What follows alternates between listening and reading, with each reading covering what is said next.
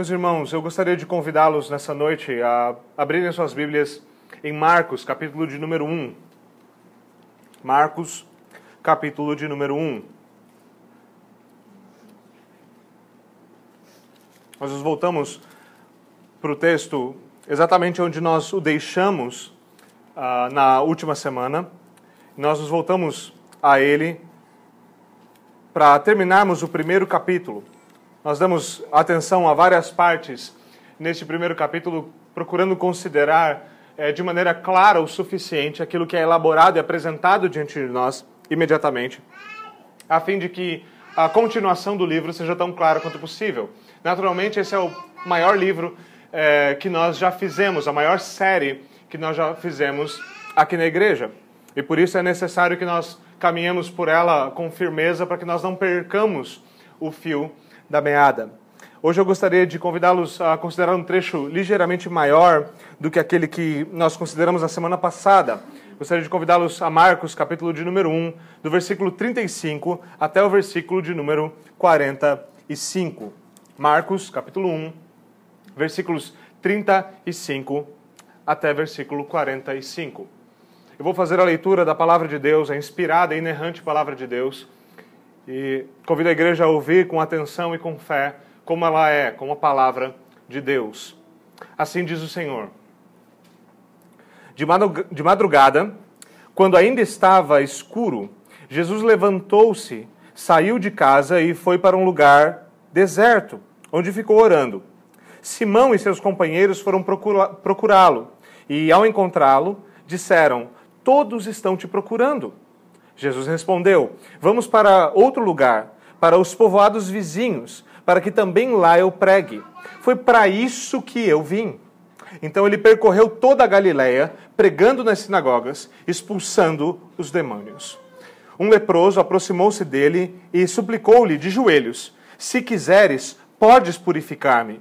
Cheio de compaixão, Jesus estendeu a mão, tocou nele e disse: Quero, seja purificado. Imediatamente a lepra o deixou e ele foi purificado. Em seguida, Jesus o despediu com uma severa advertência: Olhe, não conte isso a ninguém, mas vá mostrar-se ao sacerdote e ofereça pela sua purificação os sacrifícios que Moisés ordenou, para que sirva de testemunho. Ele, porém, saiu e começou a tornar público o fato, espalhando a notícia. Por isso, Jesus não podia mais entrar publicamente em nenhuma cidade, mas ficava fora, em, lugar, em lugares solitários. Todavia, assim mesmo, vinha a ele gente de todas as partes. Amém. Senhor, nós pedimos ao Senhor a tua graça para que consideremos a tua palavra nessa noite. Por favor, Senhor, ajuda-nos a ouvir e ajuda-nos, Senhor, a atender as tuas palavras nesse texto. Ajuda-me, Senhor, a anunciar a tua palavra com fidelidade, para que o Senhor seja glorificado e o teu povo seja alimentado, para a salvação daqueles que te pertencem. É o que nós oramos em nome de Jesus Cristo. Amém. Bom, meus irmãos, algo que ficou suficientemente claro enquanto nós caminhamos por esses 45 versículos do primeiro capítulo, esse é um capítulo um, um tanto quanto significativo, ele é grande comparado com muitos dos capítulos da Escritura. Obviamente, não comparado com o Salmo 119, mas com outros capítulos ordinários do Evangelho, ele é significativamente grande. E uma das coisas que tem se apresentado diante de nós na narrativa marcana é o seguinte: o reino de Deus não se apresenta da maneira como nós esperávamos. Nós vimos João Batista, nós vimos primeiro Marcos, desculpe, falando do evangelho, do anúncio das boas novas, da vitória de Jesus Cristo. E de repente vem um arauto, um arauto um tanto quanto diferenciado. Vem o arauto de Jesus Cristo, João Batista, dizendo que depois dele viria alguém com grande poder para batizar com o Espírito Santo. Uma promessa já antiga no povo da aliança. O que acontece como cumprimento daquilo é que um homem dos cafundós da Galileia aparece para ser batizado. Depois, o próprio Jesus Cristo passa a pregar dizendo que o reino de Deus é chegado e o que ele faz imediatamente é começar a chamar pescadores para segui-lo. O reino de Deus não se manifesta de imediato com o poder que é esperado. Normalmente, esse é um reino que funciona de uma maneira um tanto quanto inversa. Ele vem de maneira diferente às expectativas. Era comum entre os judeus, e nós vemos essa, essas tensões dentro dos quatro evangelhos, era comum dos judeus a expectativa de que o Messias prometido, o rei que se assentaria no trono de Davi, seria aquele que libertaria o povo dos poderes romanos, que daria a eles liberdade. Israel vivia nessa época debaixo dos poderes romanos, eles não podiam aplicar as suas próprias leis, o sinal básico da escravidão deles é que eles deveriam pagar impostos aos romanos. Isso era algo que deixava muito claro a situação de Israel. E a expectativa de libertação, então, muitas vezes, era vista num plano extremamente externo, num reino meramente visível e físico. A expectativa de que um libertador viria, colocaria César debaixo dos seus pés e Israel voltaria a ser a grande nação, ou seria ainda maior do que um dia ela já foi, por exemplo, no reinado de Salomão. Essa era uma expectativa comum. Porém, quando o reino de Deus, o verdadeiro rei messiânico, se apresenta, e lembrem-se, essa é a intenção de Marcos. É para isso, é isso que sua carta tenta nos apresentar. Cristo como o rei prometido no Antigo Testamento pelos profetas. Esse rei que se manifesta, ele não se manifesta da maneira ordinária, ele não se manifesta da maneira comum. Esse final do capítulo mostra isso de uma maneira um tanto quanto curiosa, com três partes diferentes. Primeiro, a maneira como Cristo quer que o seu reino avance. Não é a maneira ordinária, não é a maneira que nós pensamos. A ferramenta que ele quer como central no seu reino não é a que os discípulos imaginam que está sendo usada, porque a ferramenta que eles estão vendo funciona muito bem, mas não é a ferramenta que Cristo vai usar. E por fim, a forma como ele traz redenção. É uma forma que, mais uma vez, vai contra as expectativas e contra aquilo que naturalmente nós somos inclinados a considerar. Considere primeiramente os versículos 38, versículo, desculpe, 35 a 37. Veja o que ele nos diz. De madrugada, quando ainda estava escuro, Jesus levantou-se, saiu de casa e foi para um lugar deserto, onde ficou orando. Essa não é uma cena nova. Essa não é uma cena nova. Jesus procurando um lugar deserto, um lugar solitário para orar, é algo que nós vemos recorrentemente nos evangelhos. Ele faz isso, ele procura um horário para fazer isso. Naturalmente, naquela época nós não tínhamos uh, iluminação como nós temos hoje. Era muito comum se levantar muito cedo para trabalhar no campo, para cuidar das ovelhas, para fazer comércio. Essas coisas teriam de ser feitas muito, muito cedo. Então Jesus teve que acordar muito mais cedo do que isso. Por isso, algumas das nossas traduções trazem ele acordou de madrugada e saiu para um lugar retirado. Era muito comum as casas naquela época serem com apenas um cômodo e normalmente várias casas viradas uma para outra. O pátio era como que se fosse compartilhado. Então Jesus Cristo teria que sair de lá para encontrar-se a sós e poder conversar com o Pai. E é isso que ele faz. É isso que ele faz. Ele tira um tempo para oração. Algo aqui deve ser, obviamente, considerado de maneira prática para nós. De maneira prática, há algo óbvio a se tirar desse texto. Se o Filho de Deus, aquele que há pouco, durante o seu batismo, foi-lhe foi declarado dos próprios céus que ele é o Filho de Deus em quem ele se agrada, se ele devia buscar o quarto secreto para orar, o que dizer de nós? O que nós deveríamos fazer? Infelizmente, muitos estão acostumados com uma vida sem oração. Isso é só uma forma polida de dizer que muitos de nós estamos acostumados a viver como não cristãos. Um cristão que não ora, ora vale tanto quanto uma nota de três com a cara do Temer estampada nela. Ele é simplesmente inútil.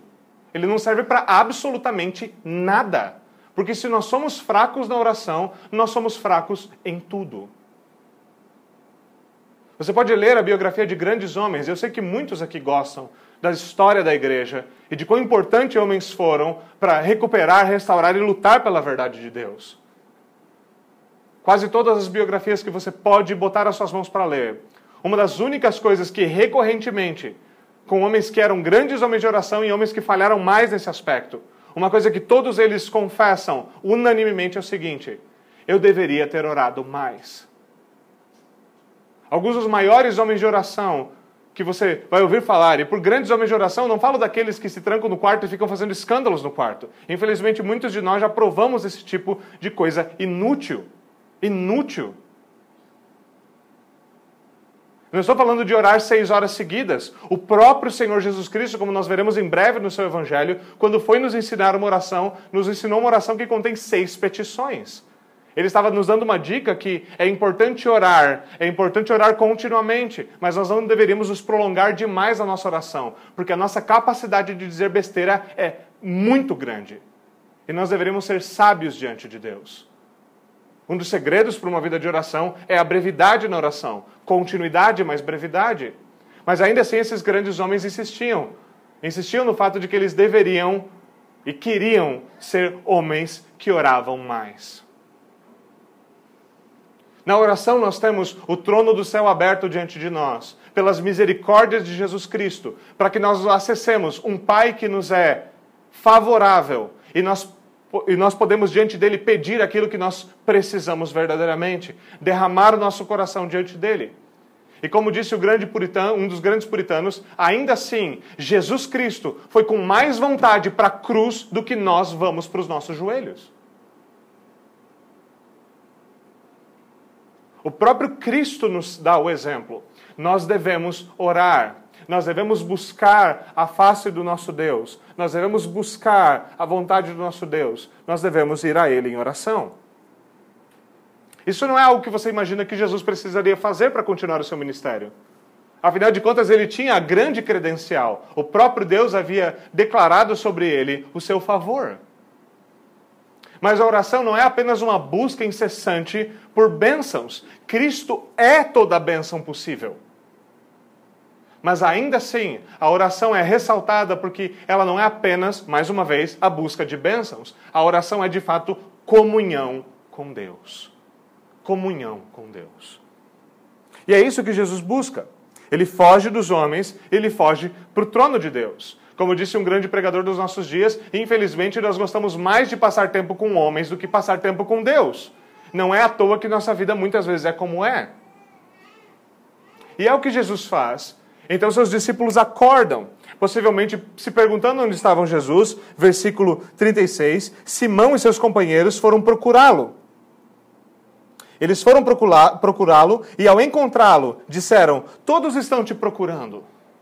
A inflexão aqui, a, a, a, sugestão textual é a seguinte: que eles estavam meio que dando uma censura em Jesus Cristo. Tipo assim, onde é que você estava? Você tá... Tem um monte de gente procurando. Como é que você sai assim, não avisa ninguém? O que está acontecendo, rapaz? Você deixou ontem, você curou uma galera, tinha uma multidão ao redor da minha casa. Muito possivelmente ele estava na casa de Simão Pedro.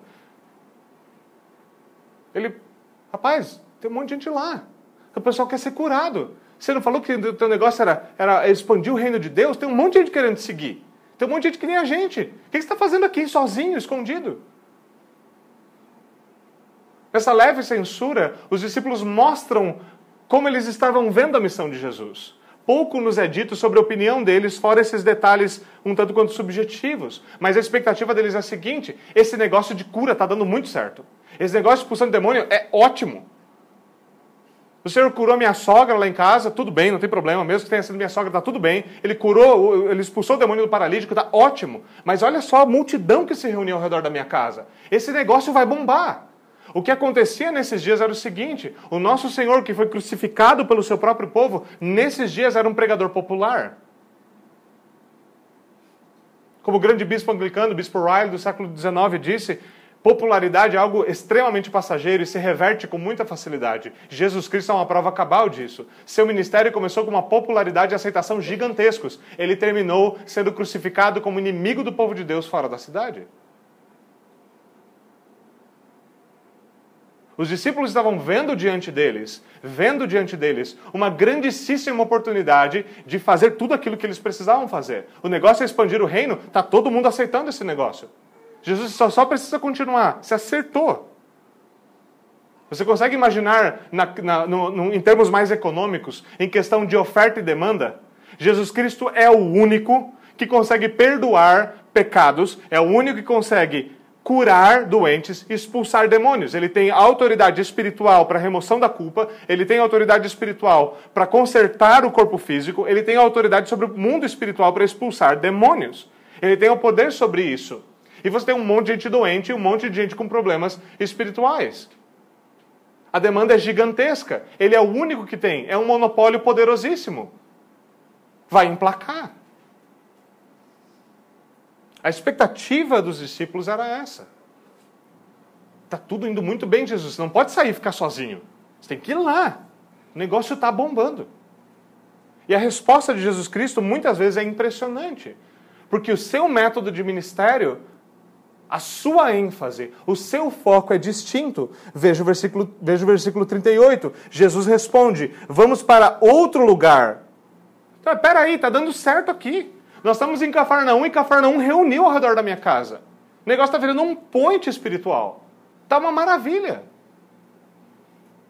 Se o negócio era atrair gente, eles estão lá.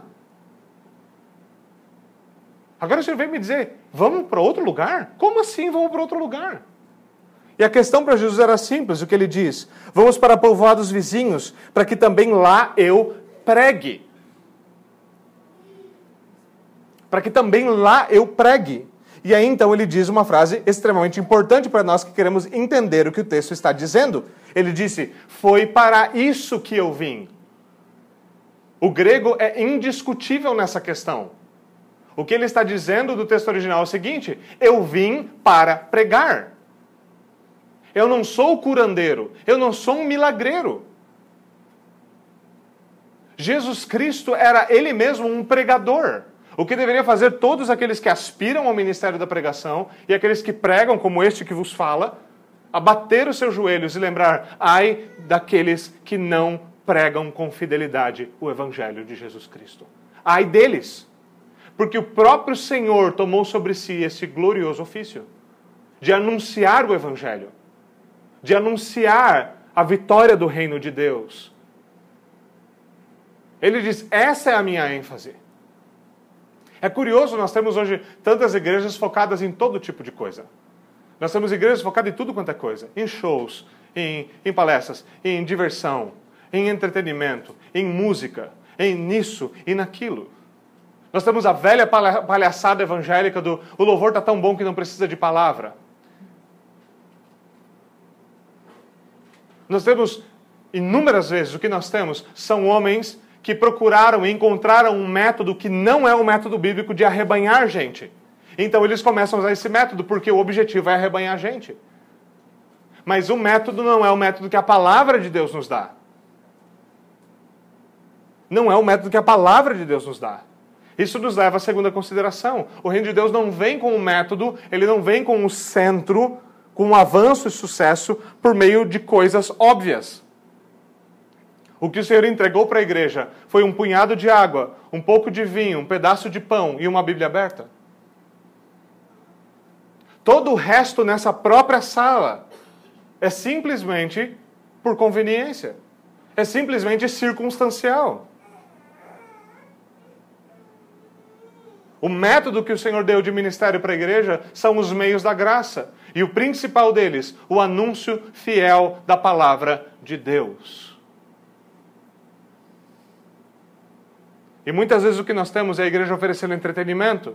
E o que acontece em igrejas que oferecem entretenimento é muito simples. Os bodes são entretidos e as ovelhas morrem de fome. Mas o papel da igreja é anunciar, é continuar anunciando o evangelho, é continuar anunciando a vitória do reino de Deus. É para isso que Cristo veio e foi para isso que ele enviou sua igreja. Ide por todo mundo e pregue o evangelho.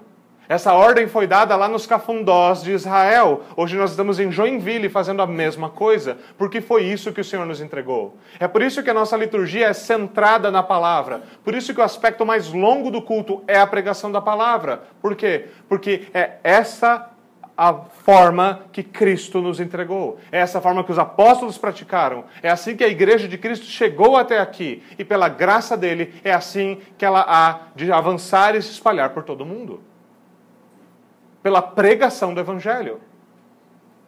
Sempre haverá aqueles, como Paulo denuncia, que dirão: Mas o que nós vamos fazer com a loucura da pregação? Pregação é uma loucura. Você está me dizendo simplesmente que pessoas vão sentar e ouvir, está tudo bem, e as coisas vão acontecer? Bom, é o que Deus ordena na Sua palavra. É pela pregação da, da, da palavra que a fé vem ao coração do homem. A fé vem pelo ouvir a mensagem da palavra de Deus. É pela pregação da palavra que a mesma fé é alimentada. O Senhor se agrada de usar a pregação. E o Senhor vai continuar fazendo o mesmo. Ele diz: todo, todo mundo está te procurando. Ele fala: vamos embora. Eu vim para pregar. Eles já ouviram. É necessário que outros ainda ouçam. É necessário que eu anuncie o Evangelho. Então, o, o, nosso texto nos diz, versículo 39, ele percorreu toda a Galileia, pregando nas sinagogas e expulsando os demônios.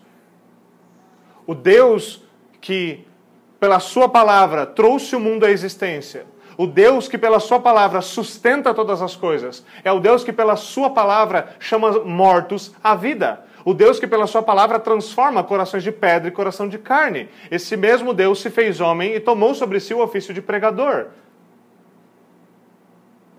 E nesse primeiro momento, o que nós temos é ele andando pela Galileia, fazendo o quê?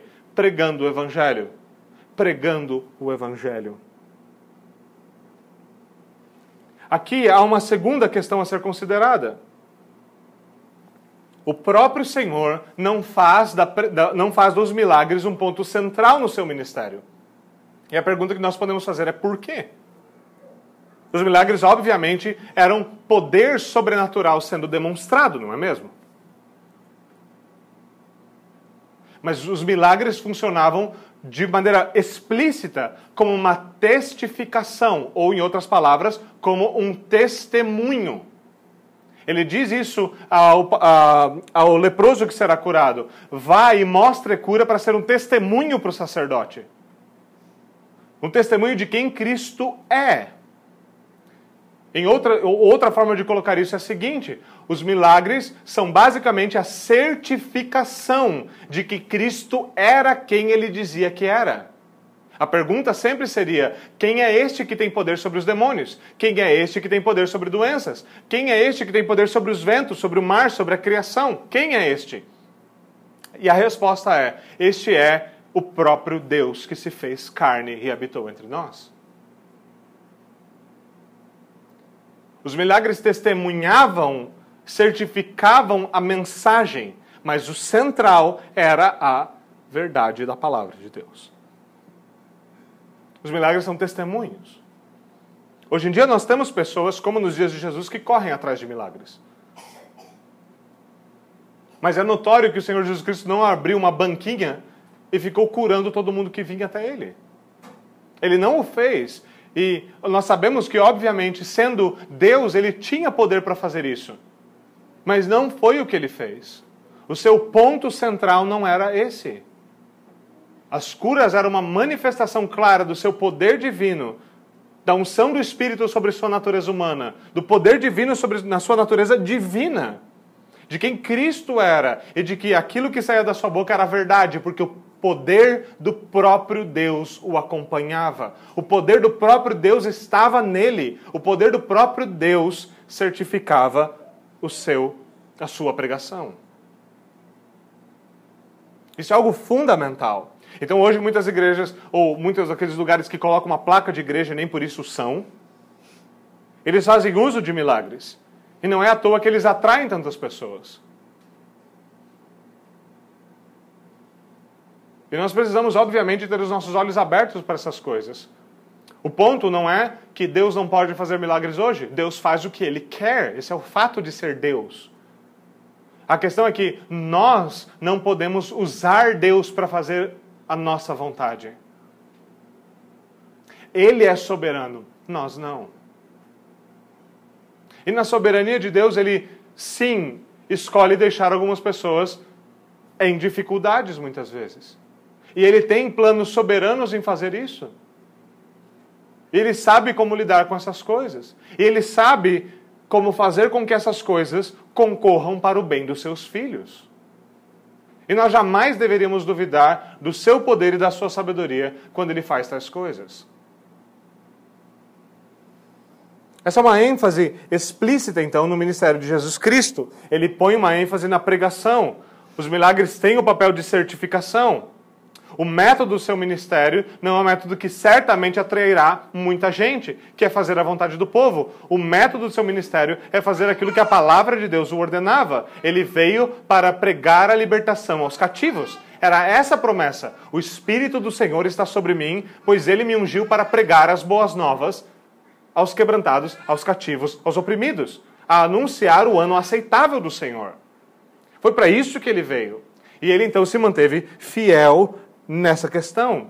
Ele sai então de Cafarnaum, possivelmente com uma multidão tentando segui-lo ou talvez procurando por ele, obviamente muitos doentes no meio perguntando por que que o grande Jesus, o cara que consegue curar doenças, foi embora.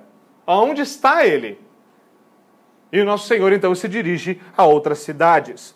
Agora, a segunda parte desse texto, a partir do versículo 40, nós temos uma história muito significativa. É interessante nós pensarmos por que Marcos tenta fechar essa primeira parte da narrativa com a história do leproso. Lepra era algo significativo. Lepra era a doença mais, poderíamos dizer, a doença mais odiada no mundo do Antigo Testamento. É importante nós sabermos que lepra nem sempre pode ser equalizado a qualquer doença ou infecção de pele.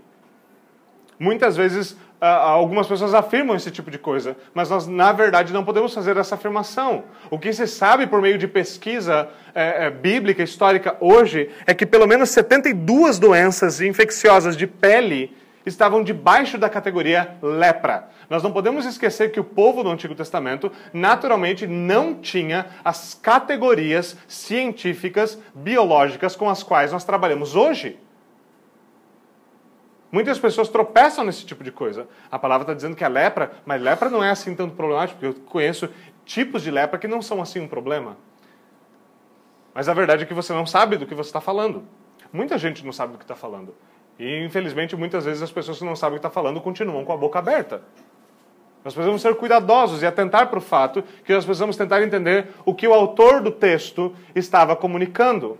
Esse homem tinha uma doença e essa doença é identificada como a lepra bíblica. O texto começa dizendo que um leproso aproximou-se de Jesus e, e suplicou-lhe, desculpe, suplicou-lhe de joelhos. Aqui nós precisamos trazer um pouquinho do contexto do Antigo Testamento para a nossa mente. Levítico capítulo 13 e 14 lidam explicitamente com a lei concernente à lepra. A lepra no Antigo Testamento tinha restrições muito específicas. A pessoa que era diagnosticada com lepra, que era diagnosticada como leproso, ela deveria e teria de deixar o convívio da sociedade judaica. Ela deveria ir para regiões separadas quando, onde quer que essa pessoa chegasse e ela estivesse perto de pessoas que não têm lepra, ela deveria gritar duas vezes: imundo, imundo. Ela deveria dar um grito imundo, imundo como um sinal, como um sinal de que ela era uma leprosa e aquela pessoa estava em perigo, para que aquela pessoa pudesse sair, se afastar pelo seu próprio bem. Aqueles que eram diagnosticados com lepra, eles não poderiam adentrar o templo, eles não poderiam ter o convívio social normal, eles não poderiam se reunir com a congregação para a adoração. Porque era uma doença infecciosa. Era uma doença infecciosa. É curioso, é curioso nós olharmos para o versículo 40, nos dizendo que o leproso aproximou-se de Jesus. Porque isso não era algo normal e era algo que necessariamente iria contra a lei. O imundo contaminaria aquilo que é puro. Alguém com a mão suja de graxa põe a mão em você, mesmo que você esteja limpo, você vai ficar sujo. A ideia era essa: o imundo contaminaria aquele que é puro. Isso nos lembra, então, necessariamente, que os israelitas eram aqueles que poderiam ser tornados impuros, poderiam ser tornados imundos. Agora, esse leproso aproxima-se de Jesus e ele suplica de joelhos. A sua súplica é muito significativa para nós. O que ele nos diz, o que o texto nos diz é que ele disse a Jesus Cristo: Se o Senhor quiser, eu serei curado. Aqui não é uma não é de nenhuma forma uma explicitação de dúvida da parte do leproso. Bem pelo contrário. O que ele está explicitando aqui é certeza. É a certeza de que Jesus tinha poder para livrá-lo da sua doença. Que Jesus Cristo tinha poder real para curá-lo que ele poderia ser livre da doença basicamente mais terrível que eles conheciam. Doença para a qual não existia remédio, não existia tratamento, não existia nada. Ele poderia ser livre daquilo imediatamente, é o que ele diz. Cheio de compaixão, versículo 41, Jesus estendeu a mão e tocou nele. É importante nós atentarmos para esse tipo de detalhe, mais uma vez, à luz de Levítico 13 e 14. O israelita não poderia tocar um imundo sem se tornar imundo. Mas o que acontece quando o Cristo toca o leproso? Ele se torna o imundo? Não. O que acontece é, Jesus diz a ele: Eu quero, seja purificado.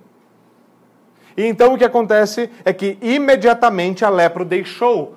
O termo grego, o termo grego sugere para nós que era visível a, a, a, a doença sendo curada, a face sendo transformada. De que de imediato era possível ver que ele havia sido completamente, perfeitamente curado da sua doença. De uma doença que, assume-se, tinha o poder de deformar e até fazer cair partes do corpo. E agora este homem encontra-se perfeitamente curado, visivelmente curado. É curioso nós perguntar, nos perguntarmos como pôde Jesus Cristo desafiar a lei mosaica nesse sentido. Mas lembre-se mais uma vez, a lei mosaica, mosaica era intentada a fim de proteger aqueles que poderiam tornar-se impuros. Esse que está diante de nós não é alguém que pode ser manchado não é alguém que pode ser contaminado. Ainda assim, ainda assim, há algo significativo a considerar aqui. Que por outro lado, mais uma vez, o reino de Deus se manifesta de maneira inversa ao esperado. Talvez nós esperaríamos que Jesus Cristo renegasse ou curasse de longe ele, mas Jesus o toca. É muito comum nós pensarmos que a salvação, que aquilo que nos é oferecido no Evangelho, vai vir de maneira, mais uma vez, como esperado. É muito fácil nós nos achegarmos ao Evangelho e esperarmos que o Senhor nos vai dar uma lista de tarefas do tipo das, do, da, da Odisseia e que nós vamos cumpri-las e então nós alcançaremos a salvação. Mas não é essa a proposta do Evangelho. A proposta do Evangelho é de um rei perfeitamente puro, que se torna imundo para que nós possamos ser feitos puros novamente. De o Filho de Deus se fazer homem, assumir sobre si o nosso pecado, para que nós sejamos declarados perdoados. Do Filho de Deus receber no seu próprio corpo a maldição da lei de Deus, para que nós possamos ser declarados benditos. No Antigo Testamento, seria pecado, seria uma impureza cerimonial você tocar no morto ou no sangue de um morto. Ainda assim, o que a Escritura insiste em nos dizer é que Jesus Cristo, tendo sido condenado, tendo morrido fora da cidade como um renegado, para confirmação da sua morte, o centurião perfura o seu lado, de onde saiu sangue e água. O apóstolo Paulo, continuamente nas suas cartas, insiste que nós somos perdoados pelo sangue de Cristo. É o sangue de um morto que é aplicado a nós e nos torna limpos. É aquele que tocou o imundo, que nos transforma em novas criaturas, que muda o nosso coração e nos chama para uma vida de santidade. É o Jesus Cristo que, sendo perfeitamente Deus, detendo toda a glória, recebe sobre si a ignomínia de ser morto como inimigo de Deus, como um blasfemo, para que nós conheçamos verdadeiramente o que é salvação. O reino de Deus não se manifesta da maneira como esperada. O grande rei vindo no cavalo branco e salvando sua noiva. Mas de fato o grande rei vem salvar a sua noiva. O detalhe é que na história ele morre para que ela seja salva. É verdade que ele tem que trucidar o dragão para que ela possa ser salva. Mas ao pisar a cabeça do dragão, ele mesmo é ferido mortalmente. E quando, ainda mais uma vez, quando a expectativa é que, quando o grande rei dá a sua vida para que a noiva seja lavada, salva e purificada, a expectativa é que então aí a história se acaba. E ele, mais uma vez ao terceiro dia, ressuscita triunfantemente, nos lembrando que os pensamentos de Deus não são os nossos pensamentos que os seus planos não são os nossos planos, que nenhum homem em sã consciência poderia ter planejado o glorioso Evangelho de Jesus Cristo. Nenhum homem imaginaria que a morte morreria na morte de Cristo. Nenhum homem imaginaria que na morte de Cristo nossa vida brotaria. E que na sua ressurreição a certeza da vida eterna com Deus estaria presente. Ninguém imaginaria que quando Deus fendesse os céus e descesse, ele viria para dar a sua vida por pecadores. Mas foi isso que ele fez. E assim ele manifesta um glorioso evangelho, um glorioso evangelho que não é de acordo com os padrões humanos, que não é de acordo com a expectativa humana, um reino que não funciona como nós imaginamos. Mais uma vez, eu já disse isso em outro sermão, a nossa definição do trabalho de um rei não é a definição que Jesus Cristo tem de um rei. A sua definição de reino e de serviço é daquele que é o amigo que dá a sua vida pelos seus amigos. E gloriosamente isso, mais uma vez, é manifestado diante de nós. É importante nós considerarmos ainda a questão da própria lepra. A questão da própria lepra é significativa porque a lepra era odiada da forma que era em Israel pelo simples fato de ela ser como que uma manifestação visível daquilo que é verdade sobre o homem. Em outras palavras, em outras palavras, a lepra era como se fosse a manifestação externa daquilo que o homem é a manifestação externa daquilo que o homem é internamente. O profeta Isaías, quando ele nos diz que nós somos como o imundo, o imundo era exatamente o termo atribuído aos leprosos. Ele diz: todos nós somos como o imundo, e as nossas justiças são como o trapo da imundície. O leproso aqui é curado, ele é liberto da sua aflição. Mas o que nós devemos considerar de maneira muito estrita é que, por mais que nós tenhamos qualquer tipo de doença como essa, a realidade é que o maior mal o qual o Cristo, ao, ao qual Cristo veio ministrar de maneira eficaz e efetiva é o mal de um coração leproso, de uma alma leprosa, putrefando, fedendo a morte. De uma alma inimiga de Deus, inimiga das suas obras, inimiga do seu filho, de uma alma que rejeita o evangelho, de uma alma que se rejeita a viver nos termos da lei de Deus, numa alma que insiste em beber da mesma fonte imunda dos seus pecados dia após dia sem arrependimento.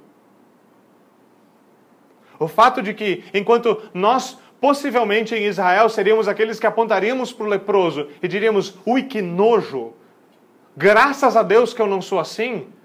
A verdade é que todos deveríamos olhar e dizer: ai de nós. Porque aquilo que é visível sobre ele é verdade sobre a minha alma. Eu também preciso, eu também preciso que o Senhor me cure. Eu também preciso que o sangue de Cristo me purifique, que o sangue do imundo me torne limpo. Eu também preciso que Cristo me salve e me livre da minha própria maldade, da minha própria doença. Uma doença fatal. Ela não mata apenas nessa vida, ela mata eternamente. Uma doença que não vai ser expurgada pelo fogo. Ela vai arder eternamente. É importante considerarmos a realidade dessas coisas. A verdade do nosso pecado diante de quem Jesus Cristo é. Mas a importante verdade de que, ainda que nós sejamos tão, sejamos tão imundos quanto um leproso, aquele que não pode ser afetado pelo pecado é capaz de nos libertar, é capaz de nos perdoar, é capaz de nos purificar e de nos fazer novas criaturas. De nos libertar da nossa própria morte espiritual, da nossa própria condenação e nos levar com segurança aos seus próprios braços. Nosso texto se encerra de maneira bastante curiosa. Imediatamente a lepra deixou o homem, versículo 42, e nós temos versículo 43. Em seguida, Jesus despediu com uma severa advertência. O texto sugere que Jesus Cristo estava sendo demasiadamente sério, gravíssimo, naquilo que ele estava falando para esse homem agora. Jesus Cristo diz o seguinte: olhe, não conte isso a ninguém. Muitos teólogos chamam isso de o segredo messiânico. Porque o Filho de Deus vem ao mundo e ele diz que ninguém pode dizer por aí que ele é o Filho de Deus. Isso já apareceu antes. Na expulsão de demônios, o que, que Jesus Cristo ordena? Quando o demônio diz, Eu sei que tu és, tu és o Santo de Deus. Cristo de imediato ordena que ele se cale e deixe o homem.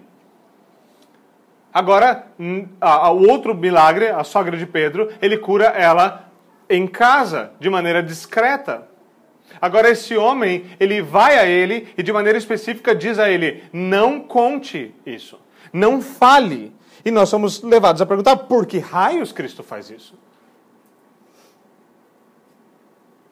Talvez nós tenhamos entendido que o, seu, o centro do seu ministério não é a operação de milagres, mas sim o anúncio do reino, a pregação do reino. Ainda assim, por que não diga isso a ninguém? Bom, eu acredito que o, o versículo 45 nos explica por que Jesus Cristo fazia isso. Porque ele estava vendo o transtorno que viria pela frente. Ele diz o seguinte, versículo 45: Ele, porém, saiu e começou a tornar público o fato, espalhando a notícia. Aqui nós temos o primeiro evangelista desobediente da Escritura. É a primeira pessoa que recebe a ordem: não abra a boca. E ele desobedece a Cristo e abre a boca. Nenhum de nós precisa viver isso. Pela graça de Deus, agora debaixo da aliança da graça, a nossa ordem que nós testemunhamos de quem Cristo é. Que nós anunciemos com ousadia, com veracidade e com amor verdade, a verdade do Evangelho de Jesus Cristo. Mas esse homem foi vetado de fazê-lo e ele foi desobediente. E a sua desobediência, o texto nos diz, trouxe consequências imediatas. Por isso, Jesus não podia mais entrar publicamente em nenhuma cidade. Veja, de uma certa forma, a desobediência desse homem foi usada para vetar o objetivo principal de Jesus Cristo. Seu objetivo era passar pelas cidades pregando. Agora ele não podia mais entrar publicamente na cidade. O público se abarrotava em volta dele, querendo ver quem é este? Quem é este? Pessoas procurando por cura, pessoas procurando por bênçãos.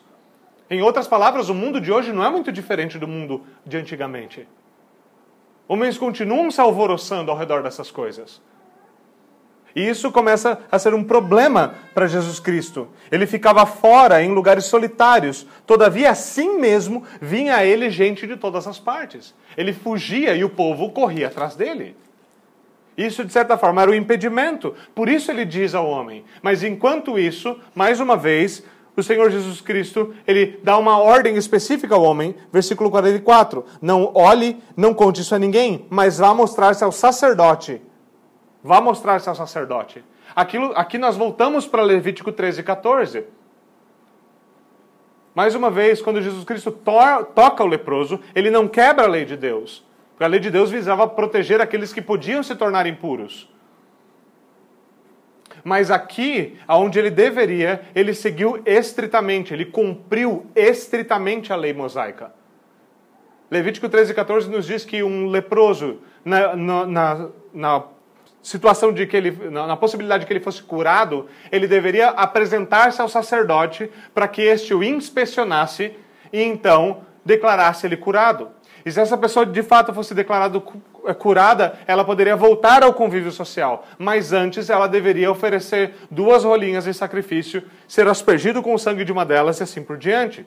Havia um ritual envolvido de purificação daquele que era impuro. Esse ritual levava em média oito dias. É possível que o homem não tenha feito o ritual que ele tenha ficado tão empolgado com a ideia de que agora ele não era mais um indigente, isolado, alienado da sociedade, que ele tenha desobedecido por completo, o que de fato não é bom. Porque não era isso que a lei de Deus ordenava. E ele estava debaixo da antiga administração.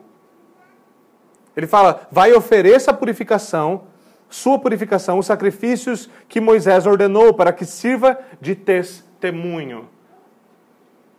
Vá ao sacerdote e diga: Jesus Cristo, que anuncia o Evangelho de Deus, que prega a verdade de Deus, ele me curou de uma doença completamente incurável. A cura é o testemunho de que aquilo que ele fala é verdade. E ele vem da parte de Deus, porque ele me ordenou vir aqui e cumprir com a minha purificação de acordo com a santa lei de Deus. Era um testemunho de quem Jesus Cristo era. Mas o evangelista desobediente, obviamente, inverteu todas as coisas e acabou gerando um problema muito maior do que o esperado. A questão em torno do silêncio messiânico, portanto, é a questão de Jesus Cristo sabendo qual é o caminho que ele teria que trilhar e sabendo que a maneira como ele se revelasse como Cristo traria-lhe problemas. E os milagres eram uma evidência disso. Vocês vão lembrar, hoje mesmo pela manhã nós consideramos João capítulo de número 10. O que o texto nos dizia? Quando os judeus questionaram Jesus e perguntaram: Diga-nos de uma vez por todas, abertamente, você é o Cristo ou não? Qual foi a sua resposta? A sua resposta foi explícita. Eu já disse para vocês. Os milagres que eu realizo da parte do meu Pai mostram isso. Mas vocês não creem. Vocês não creem porque vocês não são as minhas ovelhas. Jesus Cristo não estava escondendo a sua identidade. Ele estava a revelando, mas ele estava a revelando não de acordo com a expectativa dos homens. Ele estava de fato revelando quem ele era, cumprindo perfeitamente cada uma das profecias que sobre ele haviam sido anunciadas pelos profetas. É uma prova cabaz de que ele era o filho de Deus de que ele era o próprio Deus que se fez carne. O próprio Deus que se fez carne. Mais uma vez, meus irmãos, a nossa consideração é essa. O reino de Deus não se manifesta da maneira esperada.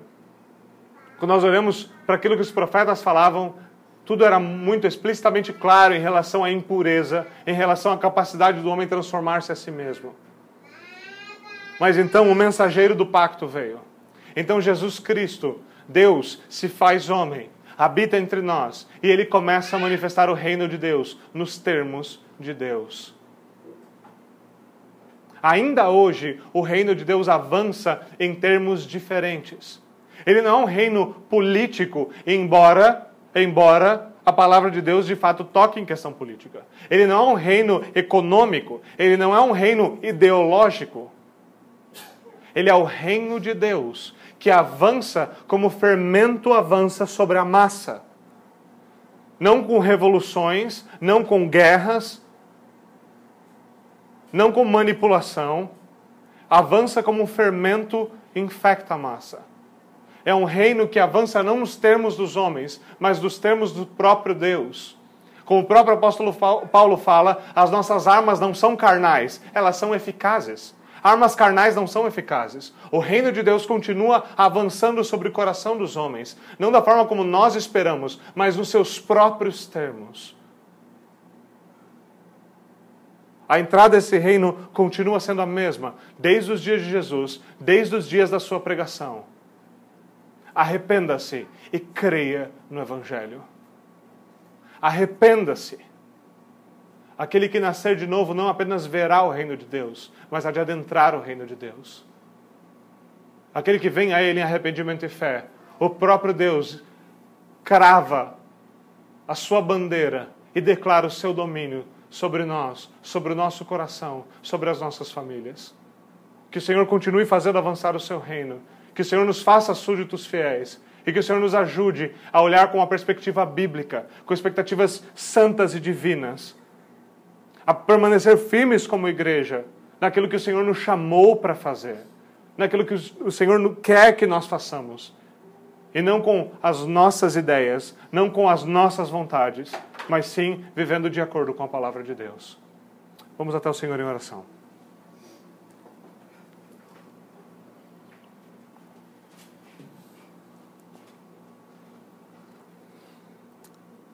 Senhor, nós pedimos mais uma vez que, pelo Teu Santo Espírito, o Senhor nos dê a graça, nos dê Tua graça para que a Tua palavra seja aplicada a nós. Por favor, Senhor, tenha misericórdia de nós. Faz por nós aquilo que nós não podemos fazer. Faz aquilo, faz por nós aquilo que o pregador e ninguém mais pode fazer. Leva a tua palavra ao nosso coração. Faz com que ela frutifique. Dá-nos paz. Faz-nos concidadãos do teu reino. Faz-nos súditos fiéis, Senhor. Ajuda-nos a esperar e confiar no Senhor. A nos deleitar na tua vida, na tua obra, naquilo que o Senhor faz por nós, apesar de nós mesmos.